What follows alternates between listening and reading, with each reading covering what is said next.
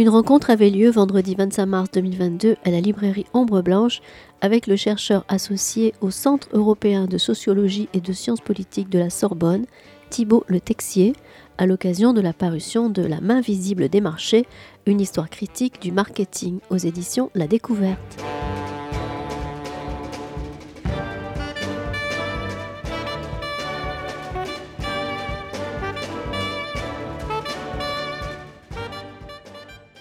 Bien, eh bien, bonsoir à toutes et à tous. Et merci d'être euh, là pour accueillir Thibault Le Texier, donc, euh, qui va nous parler de son dernier ouvrage paru à la découverte. D'ailleurs, vous avez écrit beaucoup d'ouvrages à la découverte, si je puis dire. La main visible des marchés. Un clin d'œil à Adam Smith. Donc, euh, un ouvrage. Donc, je rappelle, Thibault Le Texier, que vous êtes chercheur associé au CE2SP, à savoir le Centre européen de sociologie et de sciences politiques.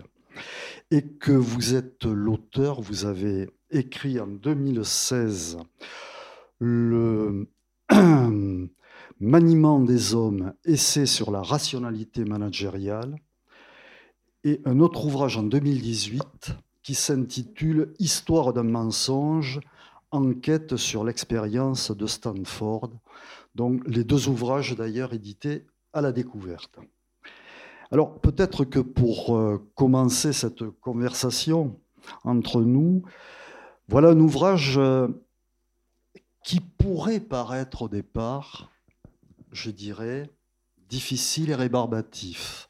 Pas du tout un ouvrage, je dirais, qui nous fait entrevoir et voir ce qu'est le marketing aujourd'hui. Et je crois que c'est un ouvrage qui comptera, si je puis dire, dans la mesure où votre regard est quelque peu nouveau, je dirais, dans la science aujourd'hui, si on peut parler de science, mais on aura l'occasion d'y revenir dans la discussion. Euh, autour de cette question, notamment, je dirais, euh, sur le territoire national. Une histoire critique, hein. il faut le sous-titre est important, histoire critique du marketing. Une histoire que vous examinez avec beaucoup d'acuité, à la manière, je dirais, un peu d'un entomologiste quelque part. Vous retracez, je dirais, ce bon temps de la réclame, comme on disait à l'époque. Lorsque j'ai pris l'ouvrage et j'ai vu la photo, j'ai dit ça y est, c'est la période de la réclame telle qu'on l'entendait à une époque. Et vous passez de la réclame à la consommation de masse d'aujourd'hui à travers cette histoire. Et je crois vous mettez en avant une histoire à la fois méconnue ou mal connue, si je puis dire, voire mal interprétée. Là aussi, on aura l'occasion d'y revenir. Et pourtant, euh, je dirais que vous dites vous-même, le marketing est loin d'être un intermédiaire. Il influence aujourd'hui la société tout entière, avec l'appui de l'État, et même, et même en récupérant ceux qui critiquent le marketing, si je puis dire. C'est un révélateur aussi des entreprises et des marchés. On ne sait plus aujourd'hui d'ailleurs si le marketing et la conséquence ou bien le déterminant des politiques économiques. Ça, vous le montrez très bien dans votre ouvrage. Et nous sommes tous donc devenus des consommateurs, que l'on veuille s'en détacher ou pas. Avec le management, le marketing met en avant aussi l'entreprise. Que vous, que vous, là aussi quelque chose que vous mettez en avant, et laquelle, je dirais, devient aujourd'hui de plus en plus une institution cardinale de notre époque. Alors, euh, pour euh, cette, débuter cet échange et vous laisser la parole, je dirais pourquoi cette pratique marketing est autant méconnue, voire moquée ou critiquée de mauvaise façon, et donc quelle est la place aujourd'hui du marketing à notre époque? Thibault Le Texier, merci beaucoup. Donc la deuxième question, je pense, va prendre euh, une heure et demie euh, à répondre. Je vais répondre d'abord à la première. Euh, merci pour cette introduction et pour votre invitation. Donc le marketing, pourquoi est-ce que c'est méconnu et pourquoi c'est mal vu?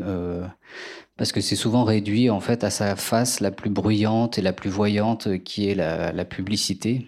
Et donc souvent, voilà, on va assimiler le marketing au lavage de cerveau, à la propagande publicitaire. Et donc souvent, euh, les livres qui traitent de marketing en fait sont assez superficiels et c'est des, un peu des, des brûlots anti-pub, euh, euh, voilà que moi je trouve pas toujours très intéressant. Et souvent on s'arrête là en fait, on va pas voir ce qu'il y a derrière, ce qu'il y a derrière la, vitrine des, magasins, derrière les affiches publicitaires.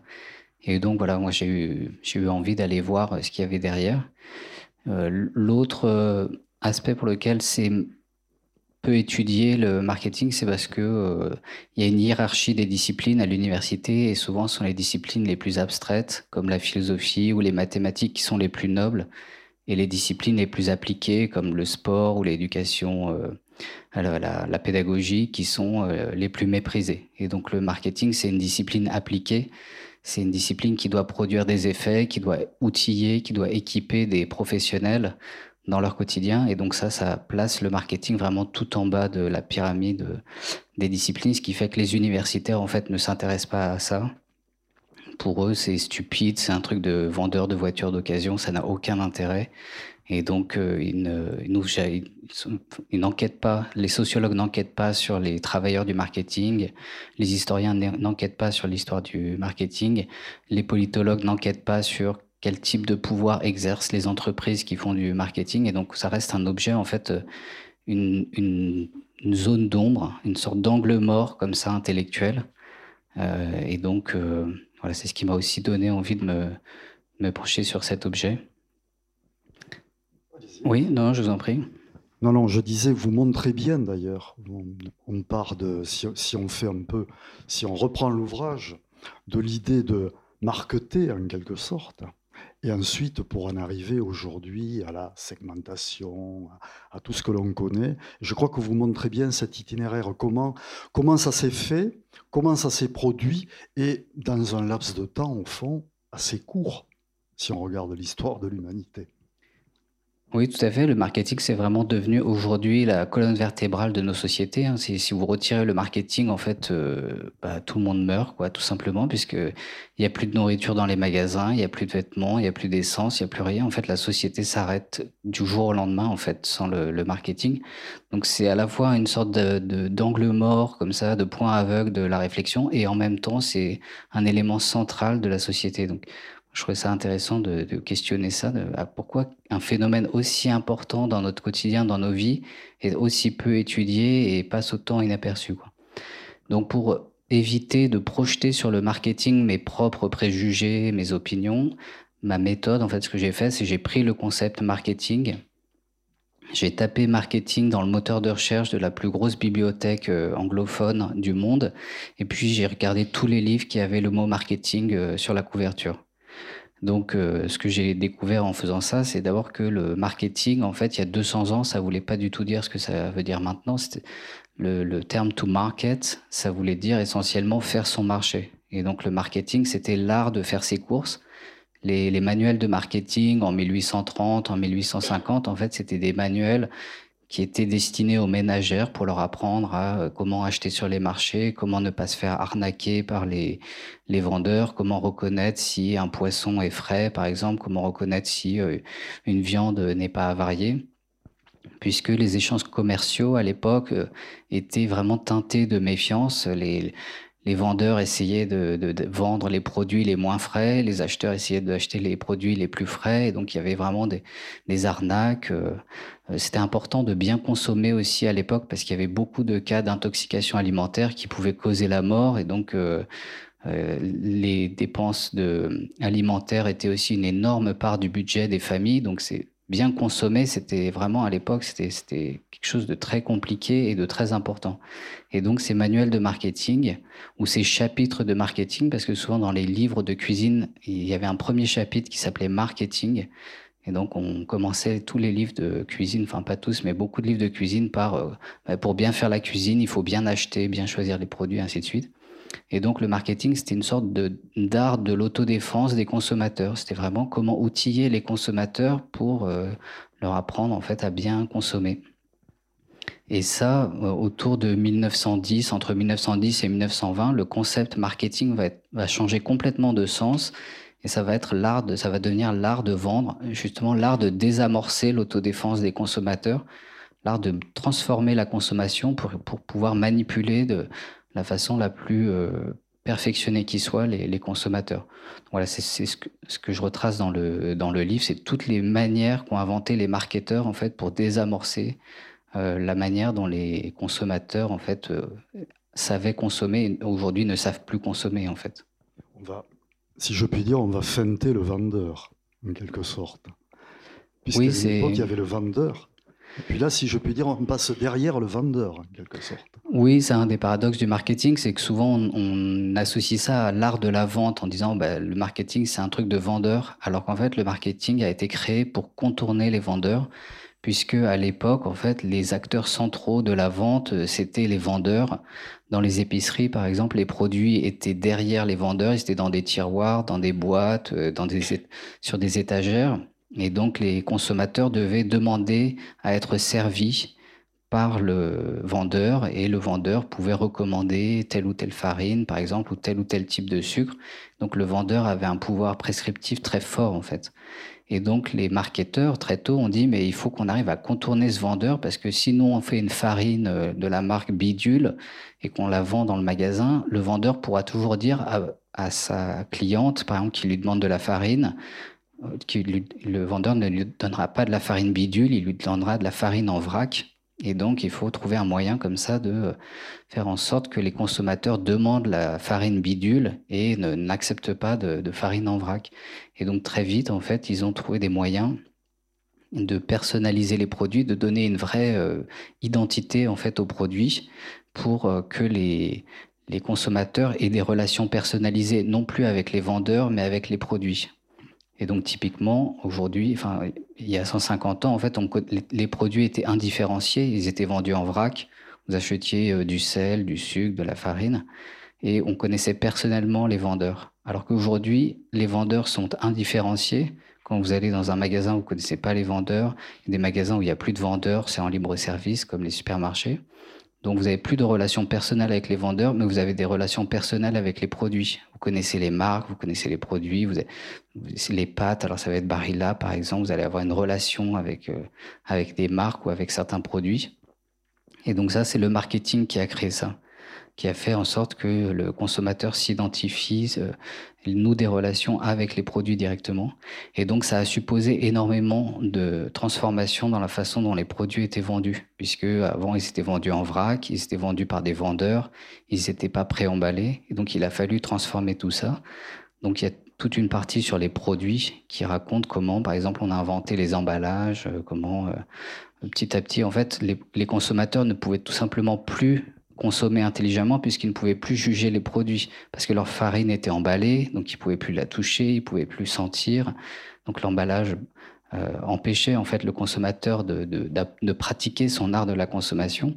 Et l'emballage permettait aussi d'imprimer des marques, d'imprimer des messages commerciaux, d'imprimer des photos pour personnaliser le produit, pour rappeler la publicité aussi. Et donc petit à petit, comme ça, le, les marketeurs ont pris le contrôle des produits en fait. On se rend compte aussi à travers votre ouvrage qu'il y a, alors effectivement, le, euh, je dirais que le cœur, évidemment, est l'essentiel de l'ouvrage. Euh, si je puis dire, ça se passe aux États-Unis. Euh, et, mais qu'il y a quand même une littérature très abondante autour de ces questions, sur la façon et comment elle a évolué au fil de l'histoire? Est-ce que vous pourriez nous en parler un peu? Oui, donc le marketing, c'est vraiment une invention américaine. Quand on regarde l'histoire de la notion, de ses usages, c'est vraiment aux États-Unis que, que la notion a pris son sens moderne, donc entre 1910 et 1920. Et c'est que dans les années 60, par exemple, qu'elle a commencé à se diffuser euh, en France ou au Japon. le premier manuel de marketing en France date de la fin des années 50, où le terme marketing est encore entre guillemets. Et les premières formations en fait en France de marketing euh, euh, ont lieu dans les années 60 et dans les années 70. Et ce sont des professeurs euh, qui vont se former aux États-Unis, en fait, qui vont faire leur thèse à Cornell ou à Harvard et qui reviennent en France pour lancer en fait les premiers programmes de marketing. Donc, ils vont vraiment s'abreuver à la source et c'est vraiment le marketing américain en fait qui a conquis le, monde. Il n'y a pas vraiment eu de marketing à la française, par exemple, ou de marketing à la japonaise. On a vraiment importé un modèle tout fait de, des États-Unis. Donc évidemment, le marketing a évolué tout au long du XXe siècle, mais les bases qui ont été posées dans les années 1910-1920 ont très peu évolué en fait. Et les, les bases, elles sont au nombre de trois en fait. Il y a, trois piliers pour comprendre ce que c'est que le marketing. Y a les consommateurs, les produits et les canaux de distribution. Et le marketing, c'est l'art d'articuler ces trois réalités. Comment articuler des produits et des consommateurs par le biais de canaux, la plupart du temps? Comment utiliser des canaux pour amener les produits jusqu'au consommateur, par exemple? Donc ça, ça va vraiment être le, la, base du marketing. Et la définition du marketing, moi, que je donne dans le livre, elle n'a pas bougé depuis un siècle. C'est euh, l'art de, d'associer la production et la consommation, l'art d'arranger la production pour qu'elle colle avec la consommation et l'art d'arranger la consommation pour qu'elle colle avec la production. Donc si je développe un peu, oui, parce que c'est peut-être un peu point, oui, qu'on ne sait plus, non, non, mais euh, justement, à tel point qu'on ne sait plus qui, euh, je dirais, gouverne qui aujourd'hui. Est-ce que c'est, vous savez, c'est comme la poule et l'œuf. Euh, donc, qui gouverne qui? Est-ce que le marketing Parce que vous expliquez bien aujourd'hui que dans l'entreprise, la place que prennent aujourd'hui les spécialistes du marketing, et ça n'a pas toujours été bien vu, si je puis dire, par euh, les commerciaux et les ingénieurs notamment. Euh, il y a là tout un, je dirais, euh, vous évoquez dans cet ouvrage des choses d'ailleurs très, intéressantes sur, autour de cette question-là. Oui, oui, oui. Bah, je peux y revenir après, parce que peut-être je vais développer la définition parce que c'était un, peu abstrait. Euh. Donc d'un côté, il faut ajuster la production à la consommation parce que euh, à partir du moment où vous éloignez les vendeurs et les consommateurs, il n'y a plus d'ajustement direct en fait entre la production et la consommation. Avant, quand les gens consommaient directement euh, les produits de la ferme, par exemple, ben, le, fermier il savait ce que les gens aimaient bien, ce qu'ils achetaient, par exemple. Mais à partir du moment où vous achetez des produits qui ont fait 1000 km en, en train, par exemple, ben le fermier, il sait plus, il sait pas tellement comment les New-Yorkais, par exemple, si le fermier californien, il sait pas comment les New-Yorkais euh, consomment ce qu'ils aiment bien, s'ils aiment les œufs blancs ou s'ils aiment les œufs euh, euh, couleur crème, par exemple.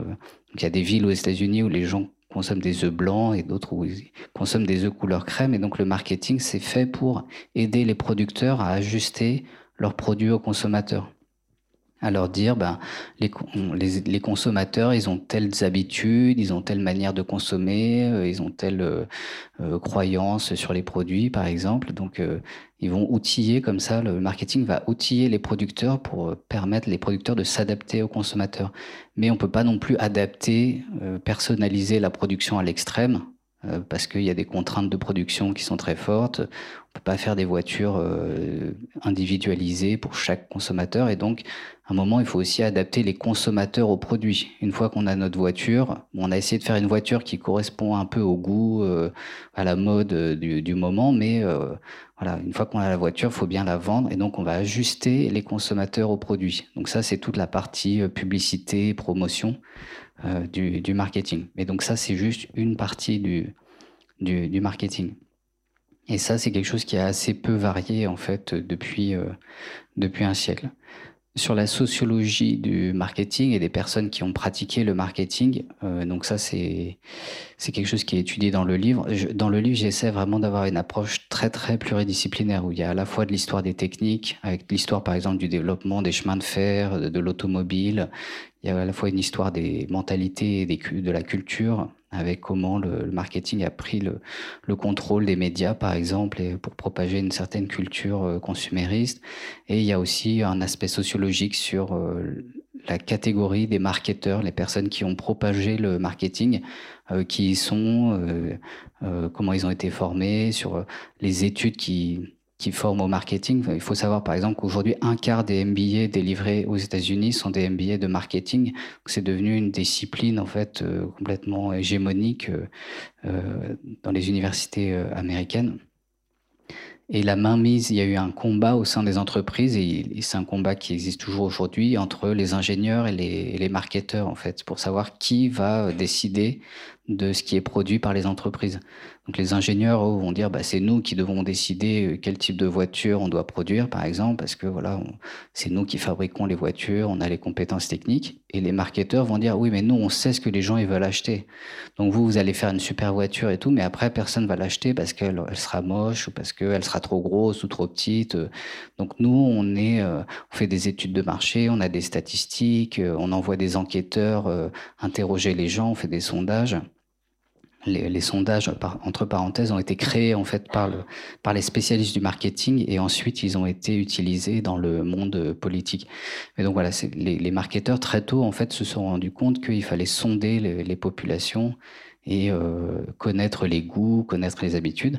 Et donc ça, ce savoir qu'ils ont accumulé leur a servi à gagner du pouvoir au sein des entreprises et à dire, ben, puisque la finalité de toute entreprise, c'est de vendre des produits, les personnes qui savent vendre, c'est eux qui doivent gouverner les entreprises. Donc les dirigeants des entreprises, bah, ça devrait être des marketeurs, ça devrait être nous. Et donc il y a eu tout un discours en fait de promotion des consommateurs en disant le consommateur est roi, il faut plaire aux consommateurs, euh, euh, qui en fait était un discours autopromotionnel de la part des marketeurs, puisque si le consommateur était au centre de l'entreprise, bah, le marketeur lui aussi était au centre de l'entreprise. Et donc il y a eu comme ça des luttes que je rappelle dans le livre euh, entre marketeurs, ingénieurs, financiers aussi, voilà, mais pour essayer de retourner la hiérarchie dans les entreprises et de donner le pouvoir aux, marketeurs. Vous montrez aussi comment le marketing a, je dirais, pénétré ou a joui, si je puis dire, de la complicité de l'État aussi quelque part. Et ça, c'est un aspect aussi euh, intéressant dans, la démarche euh, marketing. Oui, il y a un long chapitre sur l'État, le rôle de l'État dans la création du marketing. Parce qu'on a souvent l'idée que, en fait, pour que les marchés fonctionnent bien, il faut surtout pas que l'État s'en mêle et euh, voilà, il faut, du, libre échange, du libre commerce. Alors qu'en fait, s'il n'y a pas d'État, il n'y a pas de marché.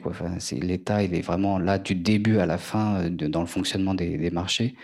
Donc, ce que je montre, par exemple, c'est que euh, c'est l'État qui a presque inventé le marketing dans les années 10 parce qu'il y avait des gros problèmes d'approvisionnement euh, agricole aux États-Unis. Euh, le marketing, en fait, n'est pas né euh, dans la sphère industrielle, il n'est pas né pour vendre des voitures, des frigos, des choses comme ça, il est né pour vendre des fruits et des légumes. Parce que les fruits et les légumes, c'était des produits qui étaient vendus massivement, que tout le monde consommait. C'est des produits très compliqués à transporter et à stocker parce qu'ils sont pas de taille standard, parce qu'ils se périment.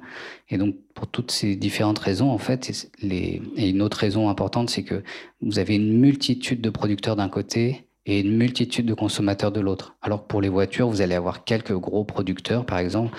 Pour les, produits alimentaires, vous avez une multitude de, de producteurs. Donc, vous avez d'un côté des milliers de des centaines de milliers de fermiers et de l'autre côté des centaines de milliers de consommateurs. Il faut réussir à allier les deux. Quoi.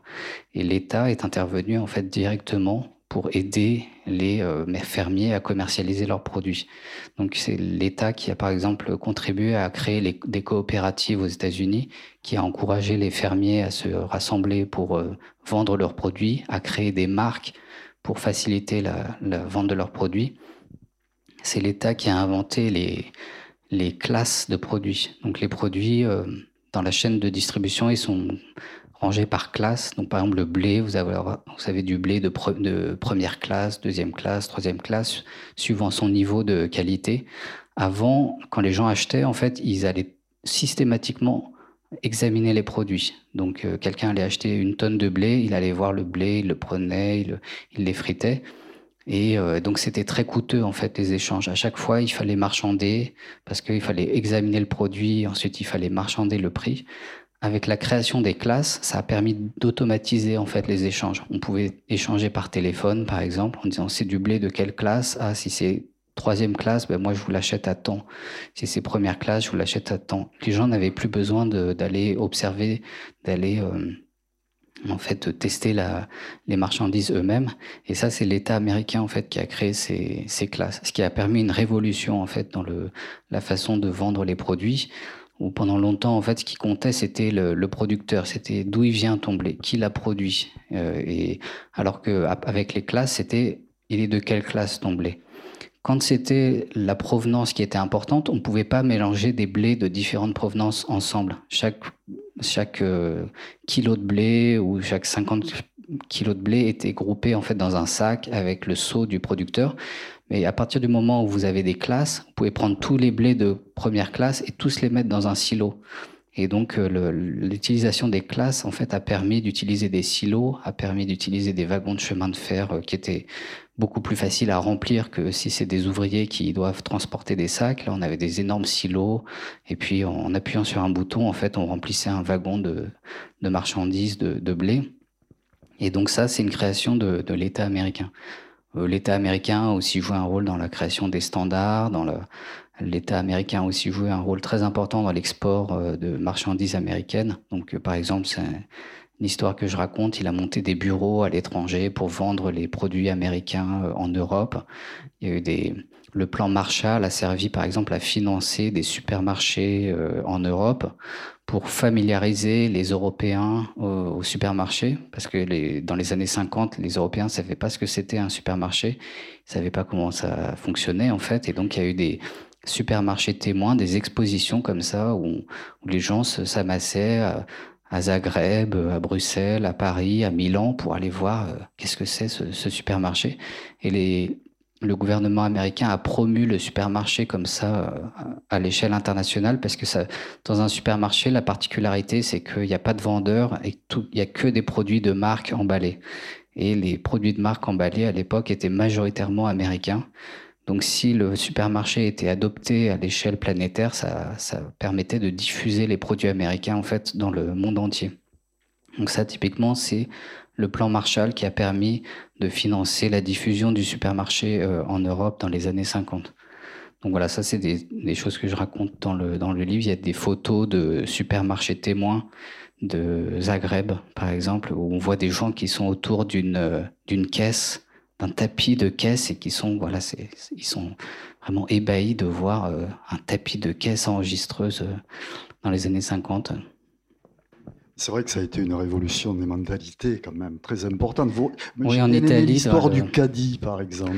Oui, en Italie, par exemple, les, dans les premiers supermarchés, les, ils ont dû installer des balances partout dans le magasin parce que les ménagères euh, refusaient de croire que le, le poids des, qui était inscrit sur les paquets était exact. Elles voulaient vérifier quand elles achetaient que c'était bien un kilo de farine, que c'était pas, se faisaient pas arnaquer. Euh, et donc, euh, et oui, l'histoire du caddie aussi, voilà, c'est. Donc ça, c'est pas le gouvernement américain, ça c'est des, des, fabricants de mobilier en fait. Euh, ce que je raconte euh, aussi qu'autour du marketing, il y a plein de professions qui sont nées. Des, l'architecture d'intérieur, par exemple, c'est né dans la sphère commerciale. En fait, c'est des spécialistes du marketing qui ont inventé l'architecture d'intérieur, la, la, décoration d'intérieur, et ensuite ça a été diffusé dans le de, de, pour les appartements individuels, mais à, l'origine, ça, vient de la sphère commerciale. Et donc, euh, oui, un petit passage sur l'invention du caddie, en fait, et comment, en fait, les gens refusaient d'utiliser des caddies à l'origine parce que les femmes disaient que ça ressemblait trop à une poussette, et les hommes disaient, ah, mais moi, je suis costaud, je peux porter mes courses moi-même. Et donc les supermarchés, pour pousser à l'utilisation des caddies, puisque les gens qui utilisaient des caddies consommaient plus que les gens qui utilisaient des paniers, en fait, ont utilisé des acteurs euh, dans les supermarchés qui se promenaient avec des caddies et ils ont payé des hôtesses qui proposaient des caddies à l'entrée et qui, qui assuraient les gens que c'était un service gratuit, que c'était pas, pas payant. Voilà, je rappelle ça, ça paraît anecdotique, mais pour essayer un peu de dénaturaliser le rapport qu'on a à la consommation, ou pour nous, aller dans un supermarché, prendre un produit emballé, le scanner euh, sur une caisse, payer, partir, c'est c'est aussi naturel que porter des chaussures, alors qu'en fait, c'est vraiment quelque chose de très très bizarre, quoi. Alors justement, cette, cette question, euh, la question, le marketing euh, amène à, cette question aussi que vous évoquez vite fait, enfin pas vite fait, sur lequel euh, vous, vous, que vous mettez en tension en quelque sorte, parce que pour les contradicteurs, je dirais, la question va être, mais alors, qu'en est-il de ma liberté de choix? Donc, ce qui renvoie à la question du choix, évidemment, et à la question du contrôle que je peux opérer ou pas sur euh, mes gestes, ce que je vais faire lorsque je vais faire mes courses. Oui, alors ça c'est une question moi, que, qui me préoccupe beaucoup, la question du pouvoir aujourd'hui, comment le pouvoir est exercé dans la société, où en fait toutes les théories du pouvoir qu'on a aujourd'hui, elles ont été formulées en référence à l'État, donc on pense souvent le pouvoir en référence à la loi, en référence à la police, en référence à la prison par exemple. Des gens comme Bourdieu et Foucault, qui sont aujourd'hui les penseurs les plus influents, en fait, ont, théorisé le pouvoir en référence à l'État. Et voilà, moi, dans ce livre et dans mon premier livre sur l'histoire du management, j'essaie de penser le pouvoir en rapport avec l'entreprise et essayer de voir quel type de pouvoir l'entreprise exerce en interne sur ses salariés et en externe sur les consommateurs. Donc euh, sur les salariés, voilà, ça c'est mon premier livre. Et, sur les consommateurs, c'est celui-là. Et ce qui est intéressant, c'est quand même de voir que le, le marketing exerce un pouvoir très particulier sur les consommateurs parce qu'il n'a pas de moyens de coercition. Si vous voulez pas acheter euh, la farine ou une voiture, ben, on peut pas vous forcer à acheter. Euh, ou, si vous voulez acheter moins, ou si vous voulez acheter ailleurs, on peut pas vous forcer. Et donc le marketing, en fait, peut exercer son pouvoir que dans la mesure où il arrive à épouser un besoin, un désir, une demande. Donc c'est ce que j'appelle un pouvoir serviteur qui ne peut exercer son pouvoir que dans la mesure où il caresse dans le sens du poil. Donc la, propagande, elle marche vraiment quand elle prêche des convertis quelque part. Donc il y a toujours un jeu dialectique en fait dans le marketing où il faut euh, devancer une, euh, une attente qui est déjà un peu là, qui est déjà latente, où il faut essayer d'épouser un mouvement pour le réorienter, mais on peut pas imposer comme ça de façon euh, euh, brutale ou de façon un peu autoritaire. Il n'y a pas de moyen de coercition comme il y a des moyens de coercition sur les salariés. Typiquement, au sein de l'entreprise, euh, les salariés ont signé un contrat de travail qui stipule leur subordination. Ils ont un chef en général, il y a un règlement, ils peuvent être sanctionnés euh, et ainsi de suite. Alors que dans la sphère commerciale, il n'y a pas toutes ces contraintes. En fait, les consommateurs, ils sont quand même extrêmement libres. Et donc, le marketing doit, euh, dans une large mesure, essayer de, de satisfaire en fait les consommateurs et il y a toujours une, adhésion en fait de, des consommateurs à la, à consommation. Donc, ce que montre le livre, c'est qu'en fait la société de consommation, c'est une société qui a voulu la consommation en fait. Il n'y a pas eu de comme ça de lavage de cerveau généralisé. On n'a pas forcé les gens euh, à consommer comme des dingues euh, comme ils le font aujourd'hui. C'est vraiment il y a une adhésion spontanée à ça en fait. Euh. Et donc c'est un pouvoir qui en fait ne marche qu'avec notre collaboration. Quoi. Euh, d'où la question euh, marketing et capitalisme. Est-ce que si pas de capitalisme, pas de marketing, vous dites que non d'ailleurs dans l'ouvrage, parce que vous prenez l'exemple notamment des sociétés des pays de l'Est et la façon dont ils s'y sont mis, si je puis dire, à une époque. Et sinon, est-ce qu'il y a, est-ce qu'on peut envisager, je dirais, un dépassement possible ou un refus de la démarche? Un dépassement du capitalisme? Oui, ou de la démarche, ou nous dire un jour, bon, on connaît, il y a des gens, ah bon, j'achète plus, je me mets en marge, mais est-ce que c'est échappé? Alors Foucault nous dirait que non, mais euh, est-ce que c'est est -ce c'est envisageable? Non. voilà. en fait, oui. En, en général, on pense le marketing en rapport avec le capitalisme en disant voilà c'est une création de, de la société capitaliste. Bon, c'est un peu compliqué comme question parce que le capitalisme, euh, ça veut tout rien dire, donc ça dépend vraiment de la définition qu'on met derrière. Moi, dans le livre, je définis ça comme un mélange entre la propriété privée des moyens de production et la recherche de profit euh, par les personnes qui possèdent les moyens de production. Et donc, si on prend cette définition-là, le, la Russie soviétique, euh, l'URSS euh, n'était pas une société capitaliste. Donc ça, c'est par exemple, il y a un débat, il y a des gens qui disent, bah si, en fait, la Russie soviétique, c'était un capitalisme d'État, et donc en fait, euh, ce qui s'est passé en Russie, c'est aussi du capitalisme. Moi, dans le livre, je dis, bah en fait, non, c'était pas vraiment du capitalisme. Et pourtant, il y a eu un marketing soviétique. Il y a eu en, en, en Pologne, en Yougoslavie, dans toute l'URSS, en fait, euh, le marketing a été en partie euh, adopté, euh, notamment sous Khrouchtchev, qui, en fait, s'est dit qu'il fallait satisfaire les consommateurs parce que sinon il y allait avoir une grogne des consommateurs, comme on dit maintenant, et donc il fallait, on pouvait pas concentrer toute l'industrie sur la production lourde et qu'il fallait que les gens puissent acheter des manteaux, différents types de nourriture, qu'ils pouvaient, qu'ils devaient pouvoir satisfaire leurs besoins. Et donc, on a importé en fait des outils marketing de, pour sonder la demande, pour essayer de, de, de, on a fait des publicités aussi, donc c'est resté limité parce qu'il y avait des, typiquement pour la publicité, les moyens techniques étaient euh, très rudimentaires en URSS. Euh, dans les années 70, la plupart des publicités étaient encore peintes à la main en fait sur les sur les murs et donc euh, ça, ça restait assez réduit. Mais il y a eu tout un marketing soviétique en fait jusqu'à la chute du du, régime. Donc ça, j'utilise cet exemple pour dire que le, le marketing n'est pas forcément lié au capitalisme. Donc évidemment, le mariage marketing et capitalisme fonctionne très bien, mais on peut imaginer du marketing en dehors du, du capitalisme. En fait, à partir du moment où les producteurs et les consommateurs sont séparés, vous savez du marketing. tout ce qui peut vaincre le marketing, c'est le consommateur autosuffisant c'est l'autoproducteur, c'est la personne qui a son, son lopin de terre ou bien qui est dans un système d'échanges locaux euh, qui fait qu'il n'a pas besoin de passer par des intermédiaires. Mais à partir du moment où vous avez des intermédiaires, vous avez du marketing. Parce qu'il faut ajuster la production à la consommation et la consommation à la production. Et ça, c'est le marketing. Donc, étant donné que bah, on n'est pas prêt d'arriver à ça, on, on va crever avec le marketing. voilà, c'était ce que je voulais vous faire dire.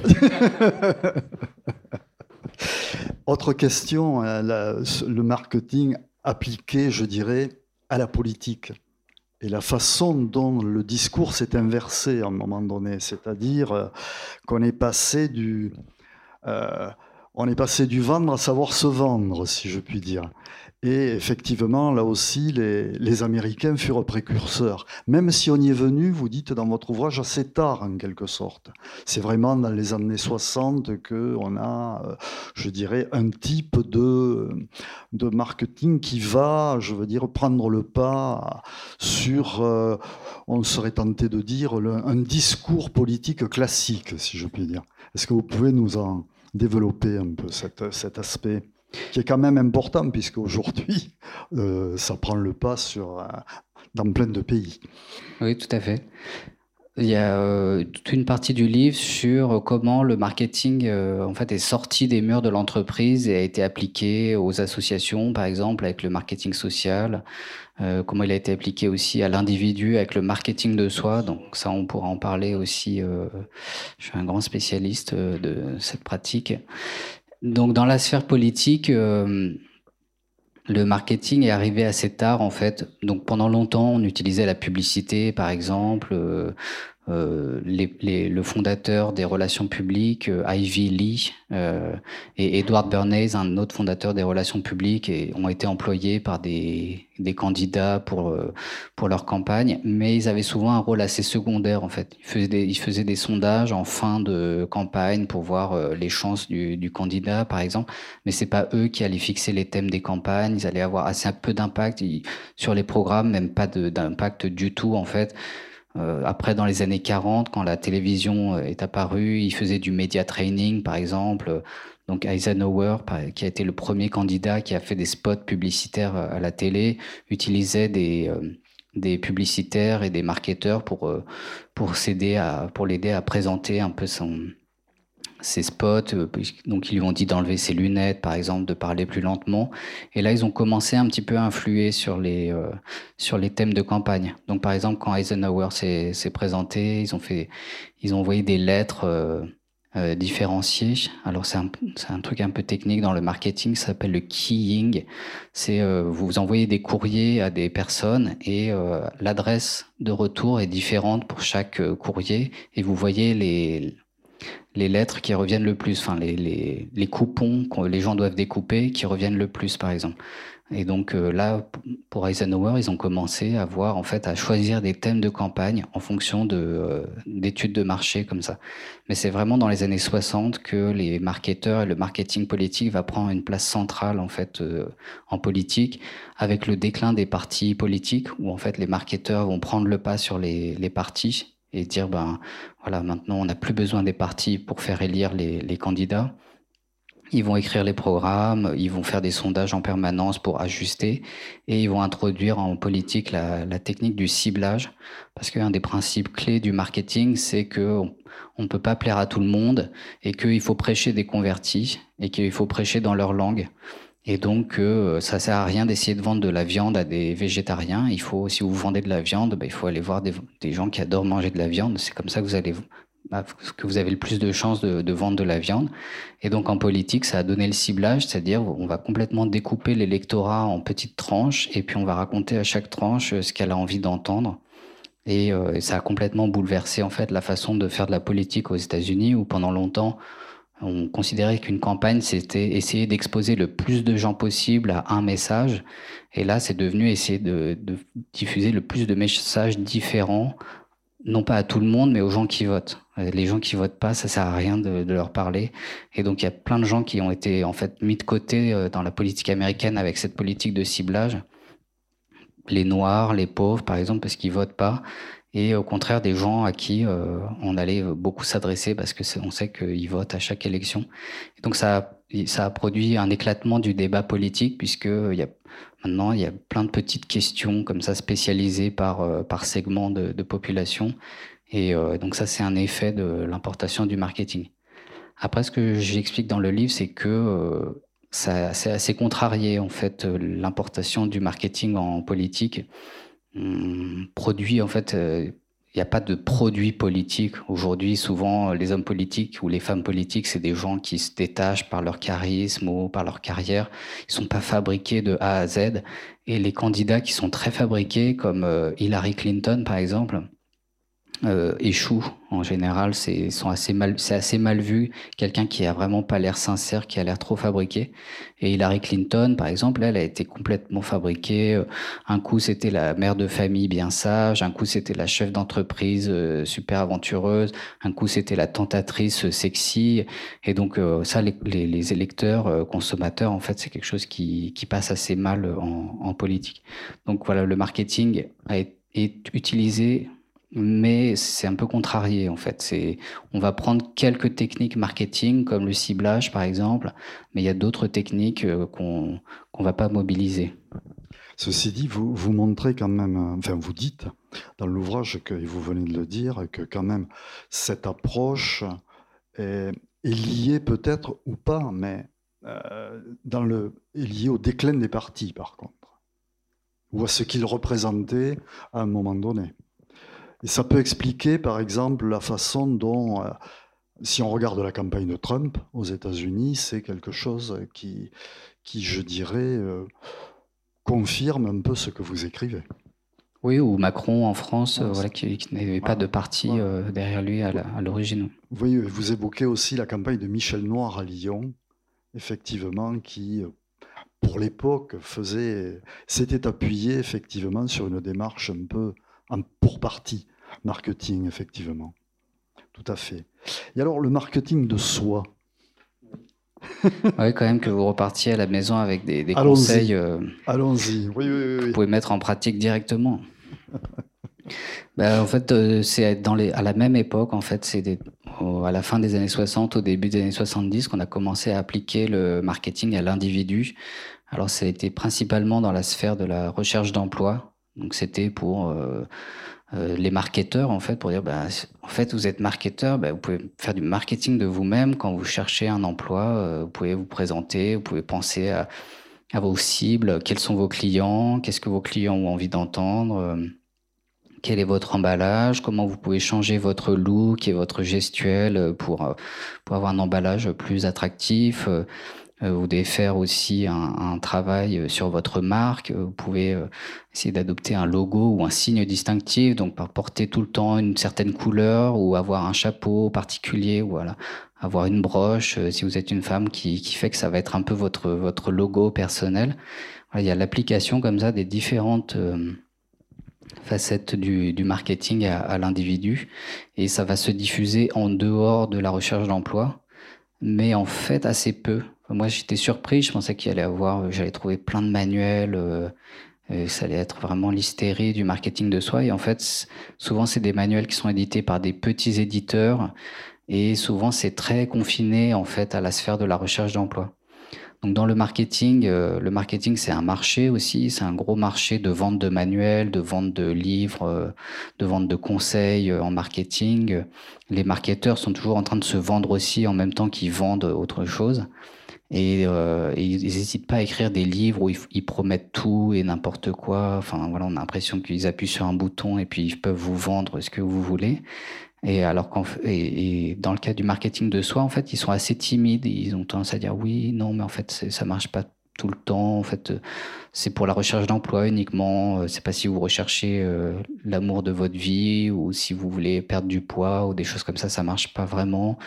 Et donc, en fait, euh, il y a ce que j'appelle une universalisation contrariée. C'est que on, voit toujours une certaine réticence en fait à mobiliser le marketing en dehors de la sphère commerciale.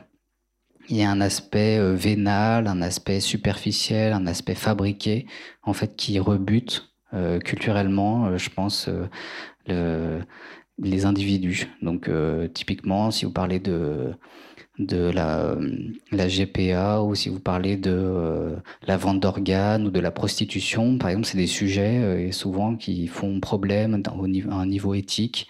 C'est pas du tout. Euh, on a l'impression qu'on vit dans des sociétés de marché où tout est marchandisé, tout s'achète et tout se vend, alors qu'en fait non, il y a vraiment des choses où, on trace des, frontières euh, très très euh, étanches en fait entre la sphère marchande et la sphère non marchande. Et donc le marketing de soi, on voit que c'est un, domaine qui est un peu en tension quoi, où les gens disent bah non, on peut pas se vendre quand même comme un produit quoi. Il y a un côté aussi un peu esclavage quoi. Euh, vous, en fait, c'est pas sexy le marketing de soi parce que vous pouvez pas faire ce que vous voulez, vous devez plaire à des gens, vous êtes en fait prisonnier de, de votre clientèle vous devez offrir à votre euh, à vos consommateurs ce qu'ils cherchent et donc c'est c'est pas très attirant, ça fait pas rêver en fait. Quand j'avais étudié le, le management, j'étais tombé sur des manuels de management de soi et là c'était il s'éclatait quoi, il s'était ouais, on, on peut, ça marche à fond le management de soi. Il faut s'organiser, il faut se rationaliser, il faut se former, il faut se fixer des objectifs. Euh, euh, on est des entreprises, on a un capital. Euh, il faut investir dans notre portefeuille de capitaux. On a un capital santé, un capital social, un capital culturel. Il faut organiser notre emploi du temps suivant nos capitaux. Donc, par exemple pour savoir ce que vous allez faire ce soir, vous devez voir si vous, avez, si vous allez investir dans votre capital social et aller au bar avec des amis, ou investir dans votre capital culturel et regarder un documentaire ou lire mon livre. Ça, je vous conseille plutôt ça. Ou investir dans votre capital santé et, euh, et dormir, et vous coucher tôt, quoi. Et donc, euh, il y avait dans les manuels de management de soi, vraiment, il se, il n'y avait aucune retenue. Quand on disait vous êtes une machine performante et ainsi de suite. Et là, dans le cas du marketing, bah, c'est quand même beaucoup plus timide en fait. On sent que euh, on a un peu du mal à dire vous êtes un produit qui doit se vendre sur un marché, euh, vous devez vous distribuer dans des canaux pour faire plaisir à une clientèle. Et donc euh, voilà, en ce sens-là, on peut garder un peu d'espoir, un petit peu. Oui, bon, gardons cet espoir. Et peut-être avant de passer, avant de vous passer la parole, un autre aspect que vous abordez, c'est la façon dont, euh, on l'a un peu dit, mais rapidement là, euh, notamment lorsque vous vous interrogez sur le chapitre dans, euh, sur l'épistémologie du marketing et sur la façon dont les sciences sociales, au fond, se sont très peu intéressés au marketing. Je pense à des gens comme Drucker, qui ont écrit des ouvrages de management. C'est Peter Drucker, c'est pas Peter Drucker, oui, oui, oui, oui, pardon, oui, j'ai oublié de préciser. Oui, Je pense à des gens, y compris comme Veblen, comme l'école de Francfort, euh, comme euh, Marx et Keynes, si je puis dire. Mais bon, Marx, il n'était pas, enfin, il connaissait fort mal le marketing. Je veux dire, le, la façon dont le marketing a été reçu par les sciences sociales, euh, ben, ça a été beaucoup plus critiqué, si je puis dire, que canalisé quelque part. Euh, oui, en fait, euh, les sciences sociales, comme je disais en introduction, sont vraiment complètement passées à côté. Donc j'analyse à la fin du livre les critiques de la société de consommation qui qu'on a depuis les années 40 en gros. Euh, et euh, j'analyse la matrice en fait qui, qui euh, sert en fait de fond de commerce des critiques de la consommation de, depuis 80 80 ans. Et donc je montre que les des gens comme l'école de Francfort par exemple, donc Marcuse, Adorno, Horkheimer Ensuite, des gens comme Anna Arendt aussi, euh, par exemple, comment ils ont formulé un discours de critique de la consommation qui était complètement à côté de la plaque, et euh, notamment parce que en fait, ils ont plaqué sur la sphère de la consommation des, euh, des outils intellectuels qu'ils avaient forgés en référence au nazisme. Donc euh, les théoriciens de l'école de Francfort, comme Marcuse, Adorno, c'est des gens qui ont fui l'Allemagne nazie, qui sont arrivés aux États-Unis. Et en arrivant aux États-Unis, ils ont dit ah mais en fait euh, la société de consommation c'est comme le nazisme, euh, on, les gens sont lobotomisés, il y a une propagande comme ça, et puis on devient tous des individus standards qui consomment les mêmes choses, et puis la publicité comme ça nous nous hypnotise. Et ça produit une société de masse comme ça, avec des individus indifférenciés euh, qui sont complètement manipulés. Et donc, ils ont plaqué comme ça les, les prismes qu'ils avaient euh, utilisés pour comprendre le nazisme, ils les ont plaqués sur, le, sur la sphère de, de la consommation. Donc ça, c'est un des premiers biais de, de ces critiques-là.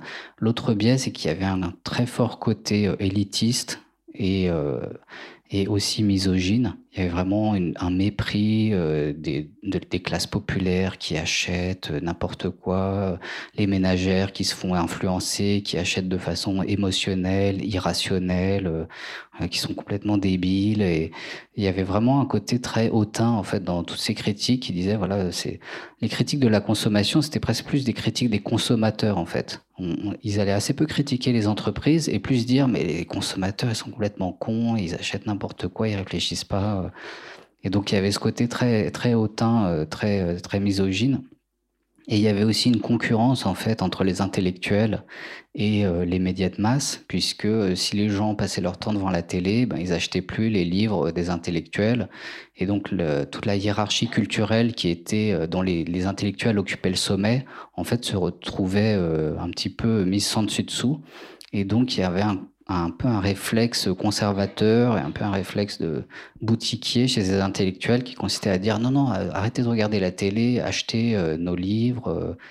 Euh, c'est un bon conseil d'ailleurs que je reprends moi-même.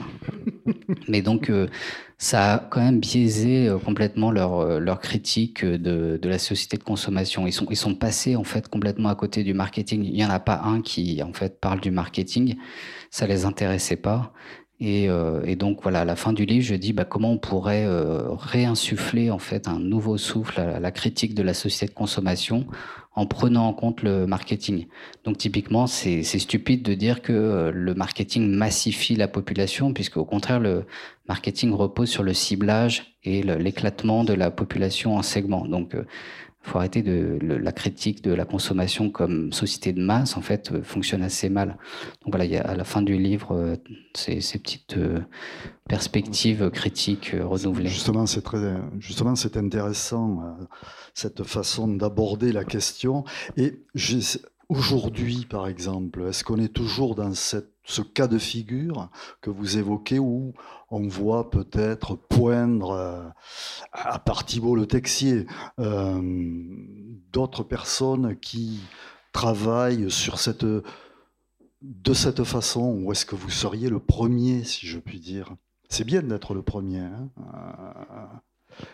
Non, il n'y a, a, pas euh, grand monde. Alors, il y a des, des, critiques de la société de consommation, des critiques de la société industrielle. Donc, je ne sais pas si vous prenez les éditions euh, L'échappée, euh, Tempête, par exemple, Zone. voilà, il y a plein d'éditeurs qui. Mais pour moi, c'est des critiques qui, qui, sont dans la lignée, en fait, de l'école de Francfort, de la critique mmh. que je viens de, de dénoncer. Et, euh, et, ça reste assez caricatural en fait. Et souvent, quand ils s'intéressent au marketing, en fait, ils vont prendre le discours marketing au pied de la lettre. Donc, il y a un livre, par exemple, de Edward Bernays qui s'appelle Propaganda, qui a été publié chez Zone, et c'est un best-seller. L'éditeur en vend 8000 euh, chaque année alors qu'il n'y a aucune publicité, personne n'en parle dans la presse.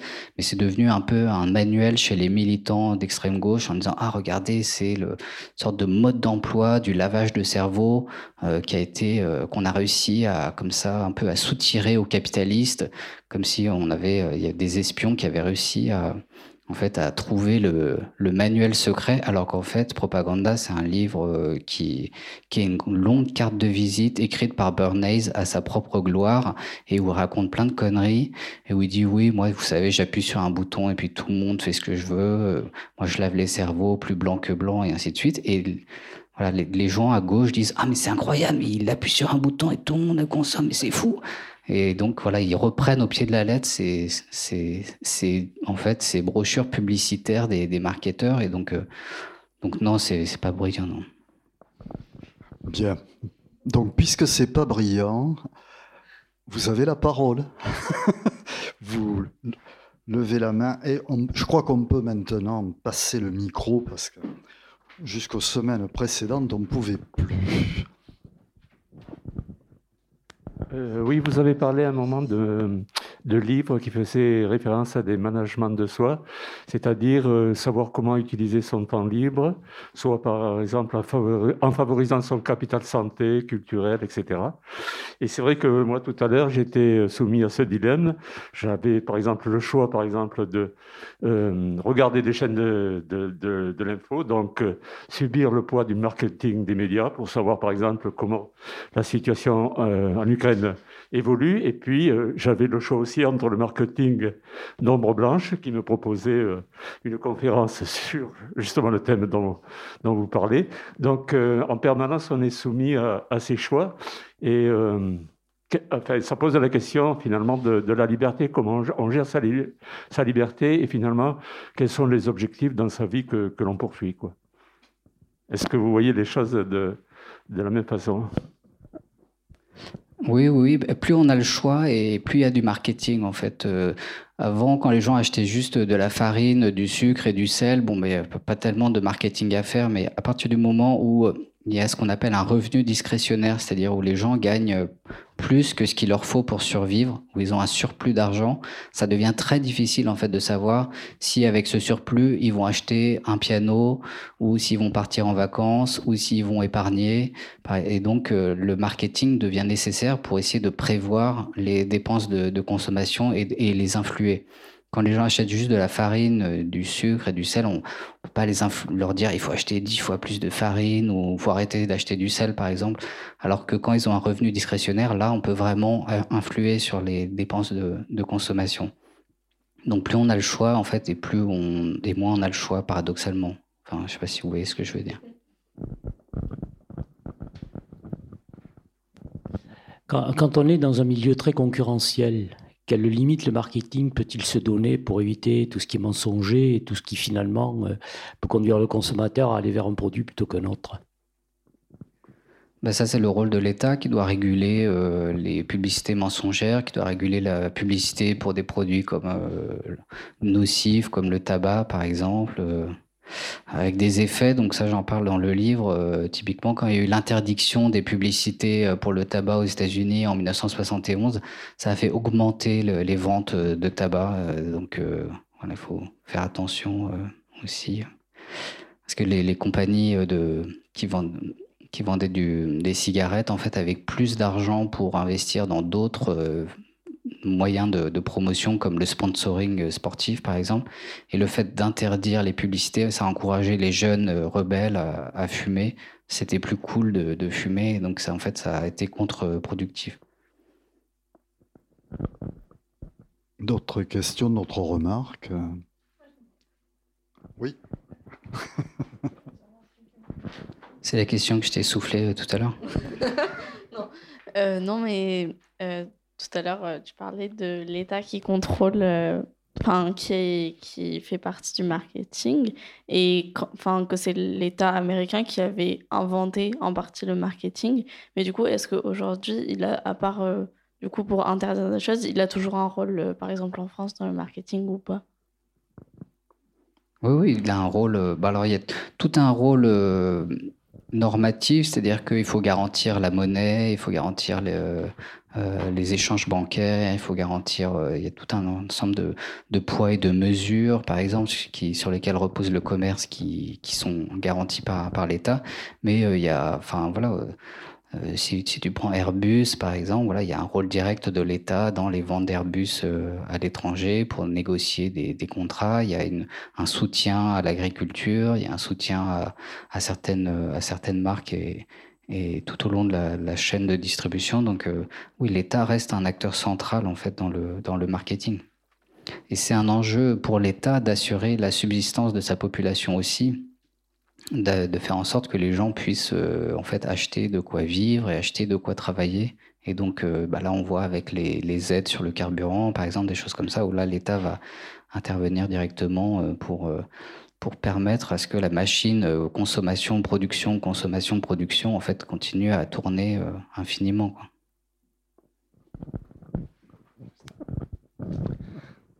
Est-ce que vous, vous penseriez que c'est le manque en fait d'approche psychologique quand on, quand on s'adresse à la question? Les théoriciens qui disent c'est le marketing qui manipule les masses on les oblige à manger et tout. Et justement, le, le point de la liberté, est-ce que ce n'est pas le consommateur, ce n'est pas le pool en fait, qui est plus en question dans, dans, dans, dans ces choix-là et qu'on n'est pas vraiment manipulé, on prend ce qu'on veut. Je, veux utiliser Facebook, je l'utilise, je ne veux pas m'en servir, je ne m'en sers pas. Ça, me prend plus de temps que ce que ça m'apporte, j'arrête. Et de même pour les, les tout en fait, ou service. Est-ce que donc cet, acharnement contre le marketing, ce n'est pas un manque de regard sur le fait que c'est nous qui, c'est même dans la politique aussi. On accuse tel est l'arnaqueur, tel est le voleur de l'État et tout. Mais on oublie qu'il y a des associés. Ce sont des, milliers dans certains pays. Certains pays en faillite. Je viens du Liban d'origine. Et maintenant, on, on met quelques-uns à crucifier, alors qu'on oublie qu'il y a des, des centaines de milliers qui sont autour et qui sont parmi ceux qui disent crucifiez-le, crucifiez-le. Donc, est-ce que ce n'est pas aussi une, dimension psychologique qui n'est pas mise en lumière que c'est nous? Au bout du compte, ce n'est pas juste tel qui manipule le marketeur qui est en train de, de nous mener comme du bétail. C'est nous qui marchons. Ce qui rejoint ce que vous disiez, mais euh, on ne met pas de lumière un, un, petit peu parce que ça ne s'en vend pas. Si on dit que c'est le consommateur qui est responsable, ça ne vend pas. Alors, oui, vous avez raison. Moi, ce que j'appelle ça le renforcement circulaire, en fait, la mécanique qui est derrière, c'est qu'on est libre, mais on va nous laisser plutôt libre de faire certaines choses que d'autres. On va, le système marketing, en fait, va laisser les gens faire ce qu'ils veulent. Il ne peut pas les contraindre, mais il va encourager, récompenser les comportements qui renforcent la société de consommation, la, société commerciale, et il va essayer d'atténuer, en fait, les comportements, les croyances qui vont contre la, société commerciale. Et donc, euh, le marketing agit comme une sorte de filtre où euh, il laisse passer en fait tout ce qui va dans son sens et il essaie de retenir ce qui ne va pas dans son, dans son sens. Donc, euh, les phénomènes que ça produit, souvent, c'est on va renforcer des, des caractères particuliers. Donc, je prends un exemple dans le livre c'est la consommation de produits ethniques, enfin catégorisés ethniques aux États-Unis, où par exemple on va voir que euh, les latinos vont acheter plus euh, tel et tel produit alimentaire. Et donc on va se mettre à faire des publicités spécialement pour les latinos pour ces produits alimentaires. Et donc les, latinos vont consommer encore plus de ces produits mais en gros, c'est eux qui ont commencé à, c'est pas les marketeurs qui ont commencé à leur vendre ces produits, c'est eux qui ont commencé à acheter, et ensuite les marketeurs vont en fait les pousser encore plus dans cette voie et vont renforcer une tendance qui existait déjà en fait. Et ça, c'est ce qui se passe à l'échelle générale de la société en fait, où on va encourager à chaque fois des comportements de consommation, mais des comportements qui sont euh, qui ne sont pas inventés par le marketing, que le marketing en fait va encourager, et les comportements au contraire d'autosuffisance, d'autonomie vont essayer d'être d'être limités. Donc on va nous proposer par exemple toujours plus de services pour faire toujours moins de choses. Ah bah vous voulez pas faire vos courses, bah on va faire les courses pour vous. Vous voulez même pas venir les collecter, bah on va venir vous les livrer et ainsi de suite. Euh, on va venir faire la cuisine chez vous presque demain. Enfin voilà, c'est on essaie comme ça toujours de, de favoriser des gestes, des comportements qui encouragent la consommation et au contraire décourager les, les comportements et les et les croyances qui renforcent l'autonomie. Donc euh, voilà, il y a ça ne peut pas marcher sans notre assentiment, mais on nous encourage quand même bien à le faire marcher. Quoi. On appuie sur le bouton et puis on nous caresse le crâne quand on appuie sur le bouton.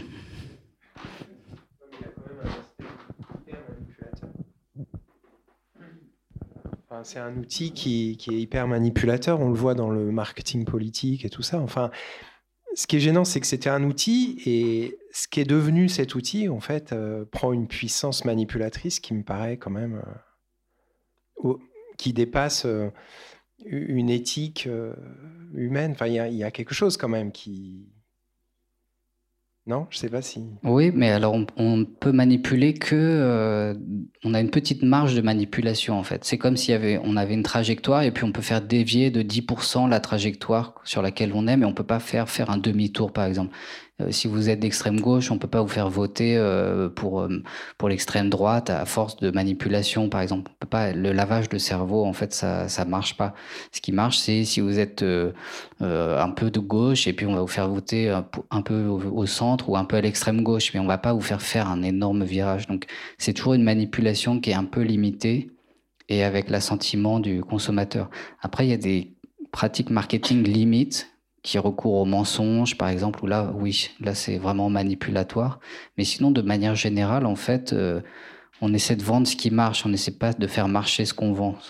La plupart du temps, en fait, on se rend compte que ça marche beaucoup mieux d'essayer de vraiment faire le produit que les gens ont envie d'acheter et qu'il est beau, il est ergonomique, il est pratique, il nous donne l'air cool et tout ça. Et euh, c'est plus simple que de euh, fabriquer un produit et essayer après absolument de le vendre et de forcer les gens à, l'acheter. Euh, la plupart du temps, en fait, ça ne fonctionne pas. Plus de 80% des nouveaux produits échouent, par exemple, typiquement. Même si on, jette des milliers de dollars de publicité dessus, en fait, il marche pas. Si vous, voulez si vous allez dans un supermarché, en fait, vous voyez tout le temps un peu les mêmes produits, quoi. Euh, il y a beaucoup de yaourts, mais vous allez retrouver toujours le truc d'Annette, le truc machin. Euh, c'est des sortes de survivants, entre guillemets, de la loi de l'évolution euh, commerciale. C'est des produits qui offrent souvent un rapport qualité-prix qui, qui est bon, en fait, pour, pour la plupart des gens. Mais si tout le monde demain arrête d'acheter des voitures, il n'y aura plus de voitures. C'est vrai, mais on a, on a des, des, produits politiques qui ont été créés par les médias, par exemple. C'est des produits marketing.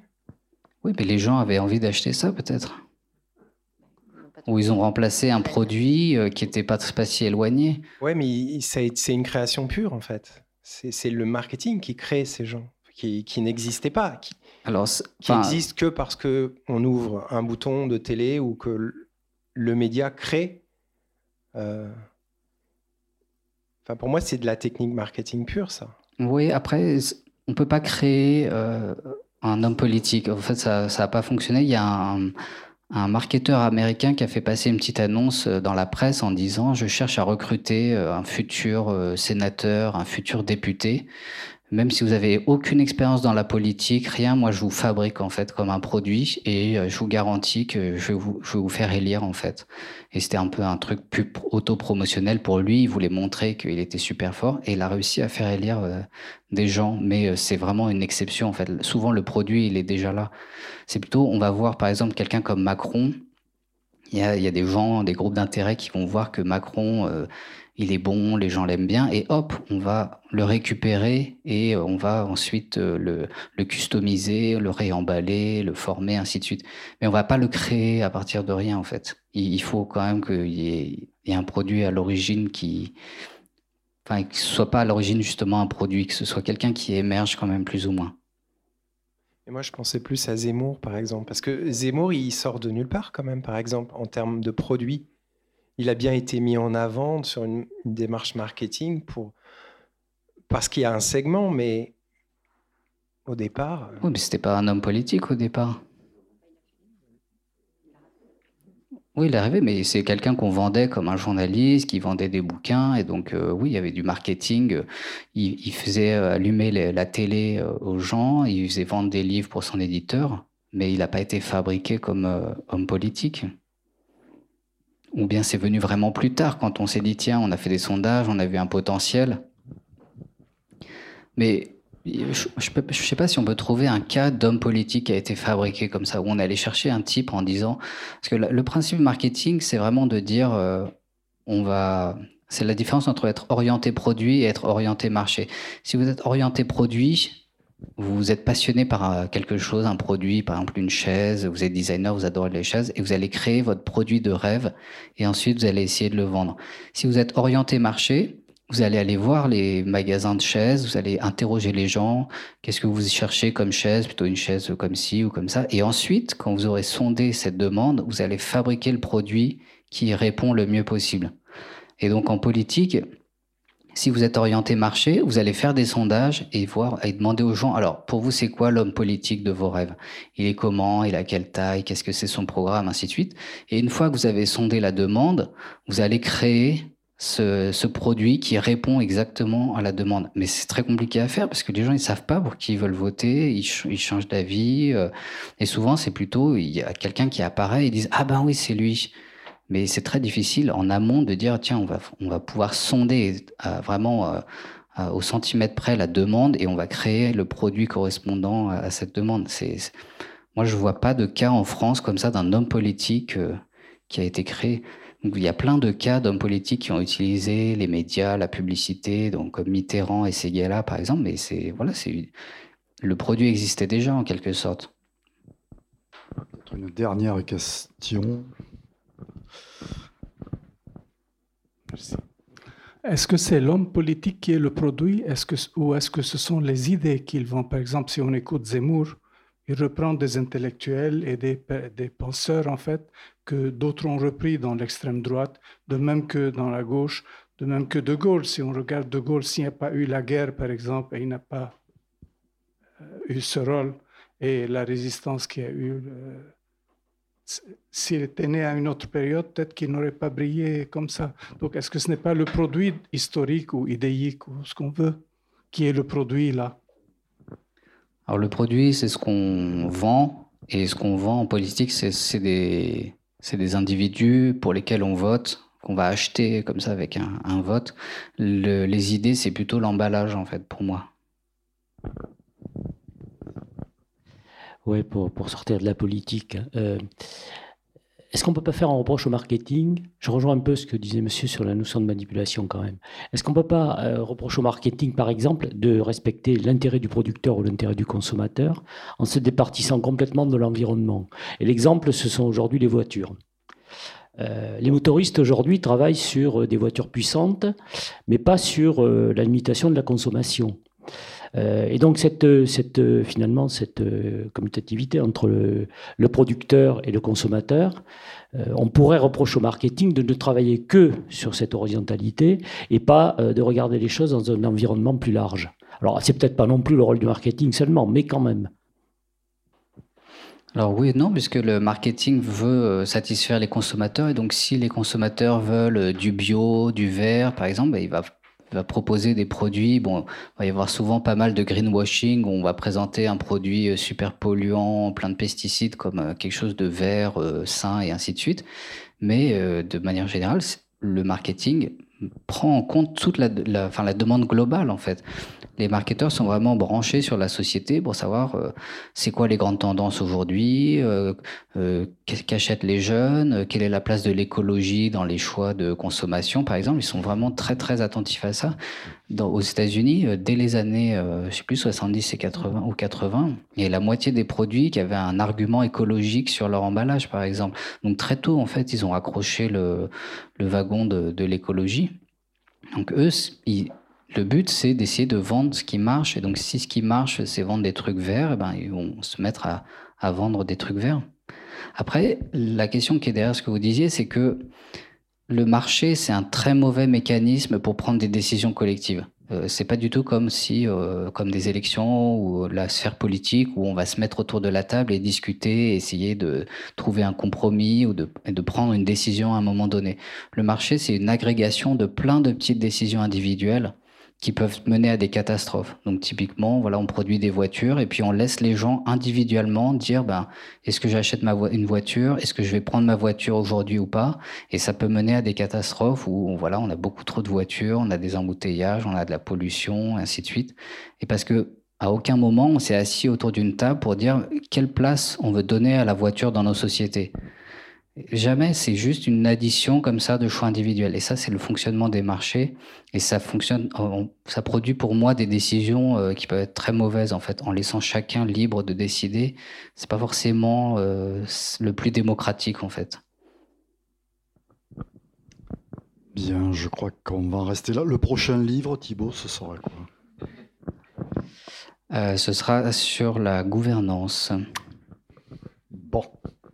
Sur comment on gouverne la, la planète. D'accord. Très bien. En tout cas, merci beaucoup d'avoir été avec nous. Merci à vous d'être venu ce soir. Merci à Thibault Le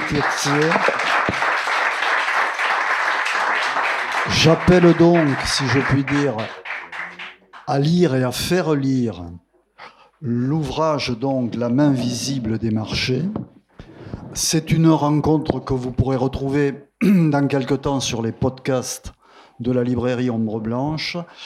Et puis d'ici une prochaine rencontre, portez-vous bien et bonne soirée. Merci beaucoup. Merci Thibault. Merci.